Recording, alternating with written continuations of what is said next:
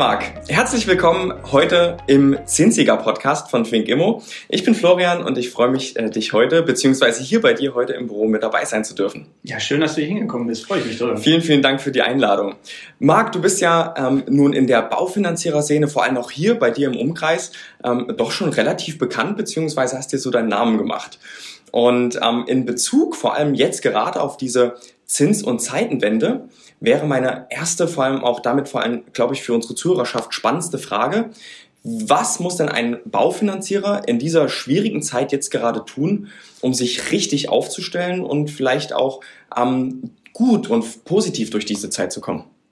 Ich glaube, dass nicht die Zinsen unbedingt das Problem sind, sondern äh, jetzt ist es nochmal wichtiger, auf die richtigen Preise beim Kaufen einer Immobilie, Immobilie zu achten. Also wir hatten in den vergangenen Jahren ja das Glück, dass wir ziemlich niedrige Zinssätze hatten. Auf der anderen Seite sind natürlich die Immobilienpreise in der Zeit auch nach oben gegangen. Und ich habe es halt in der Beratung gelernt, dass viele gar nicht nach der Kreditsumme gefragt haben, also wie viel Darlehensvolumen sie aufnehmen, sondern eher nach der monatlichen Rate. Hm. Und natürlich war es da auch möglich, vielleicht mal ein etwas zu teures Objekt zu kaufen, weil man mit der monatlichen Rate gut hingekommen ist. Und ich finde, das ist zum Beispiel einer der Punkte, warum wir Sync immer ziemlich gerne nutzen für unsere äh, Kunden, weil wir die Marktwertermittlung mit dabei haben. Also das heißt, der Kunde kriegt ja auf einen Blick äh, ziemlich schnell ein Gefühl dafür, ob das Objekt einen, einen guten Preis hat oder einen vielleicht viel zu teuren Preis hat. Ja. Ja. Ich denke, gerade bei den Einfamilienhauskäufern ist es ja so, dass die noch nicht so viele Erfahrungen damit haben, ähm, einen Preis richtig einschätzen zu können, mhm. weil oft ist es ja das erste Objekt, was man irgendwie kauft und dann da ein Gefühl dafür zu kriegen, ist total schwer, aber da hilft dieses Tool unheimlich bei. Ja, mega. Das hört man natürlich sehr gerne, auch aus unserer Warte jetzt. Ähm, diese Preiseinschätzung äh, hilft, glaube ich, enorm, um ähm, vor allem, wenn man nicht aus der Branche kommt, ein wirklich besseres Gefühl dafür zu haben. Ja. Ähm, wie selbst gehst du denn in Bezug auf das Thema Kundenbindung, ähm, um auch wirklich die Menschen nah bei dir zu haben, ähm, damit damit um? Was ist so der erste Touchpoint? Wie vielleicht ähm, kann ich dafür sorgen, dass äh, ich noch mehr Vertrauen aufbaue und auch einfach wirklich näher beim Menschen vor Ort bin, der jetzt das richtige Objekt sucht? Wie sind so deine Erfahrungen?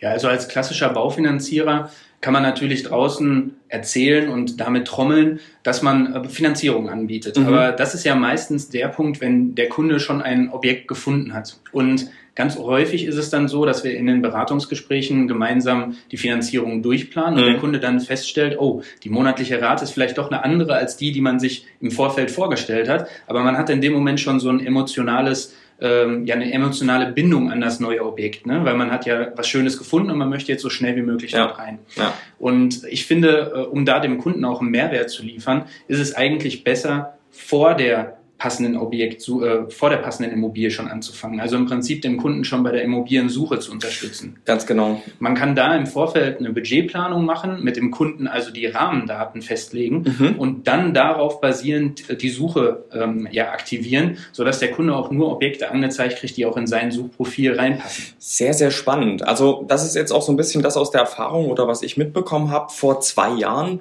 hat sich ja eigentlich fast jeder gefühlt ein Objekt oder sein Eigentum leisten können. Und mittlerweile muss man dann doch schon eher ein bisschen auf die Liquidität und auch den Haushaltsplan im Hintergrund achten. Hast du das Gefühl, dass sich auch jetzt vor allem Jahr 2020 damit so eine Veränderung ergeben hat, dass ähm, der Baufinanzierer der wirklich erste Ansprechpartner wird, wenn es darum geht, kann ich mir das Objekt leisten? Ja, wir merken das schon, dass die äh, Kunden da draußen verunsichert sind, weil sie natürlich durch die Medien mitbekommen, oh, die Baufinanzierungszinsen, die Leitzinsen steigen gerade, der Immobilienmarkt äh, bricht ein. Das sind ja so Schlagzeilen, die man draußen mhm. äh, liest in der Presse. Ja. Und ja, wir merken das schon, dass die Kunden auf uns zukommen mit dem Bedürfnis herauszufinden, was äh, und wie viel Immobilie sie sich überhaupt leisten können. Also ja. diese Budgetplanungsgespräche, die sind jetzt schon vermehrter geworden. Ja. ja.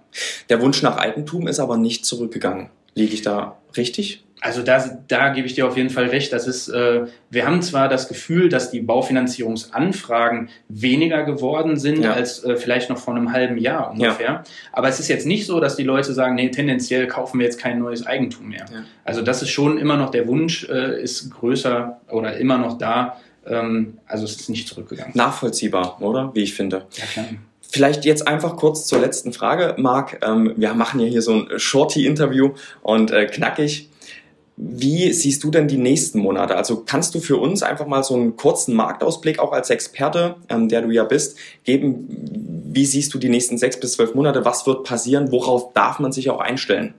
Also ich finde, man sieht ja jetzt gerade schon am Immobilienmarkt, wohin die Tendenz äh, so geht. Also als wir Anfang des Jahres ähm, noch die niedrigen Zinsen hatten und mit dem steigenden Zinsniveau hat man gemerkt, dass der die Angebotsdichte größer geworden ist. Also wir haben es ein bisschen verfolgt. Die Anzeigenanzahl, die bei Immobilien Scout gleichzeitig online war, ist deutlich nach oben gegangen. Also mhm. das heißt, man merkt, es kommen gerade viel mehr Objekte on-market und werden gar nicht mehr unter der Hand oder nebenbei irgendwie unter der Nachbarschaft schon verteilt, sondern es gehen immer mehr Objekte online.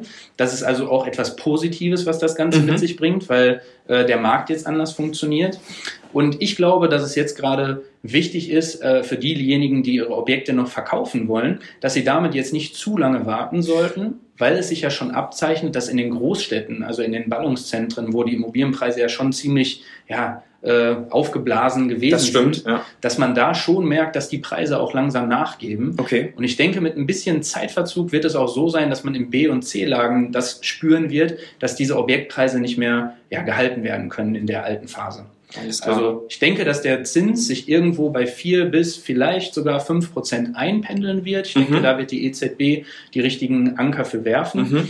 Ähm, aber ich denke, das Immobilienpreisthema, das ist jetzt das, äh, worauf man sch äh, schauen sollte. Super, alles klar. Ich danke dir für diesen kurzen Einblick und ähm, auch dafür, dass wir hier heute sein durften. Vielen Dank und natürlich viel Erfolg. Ich freue mich auf die nächsten Gespräche dann in Zukunft auch mit dir. Vielen Ciao. Dank.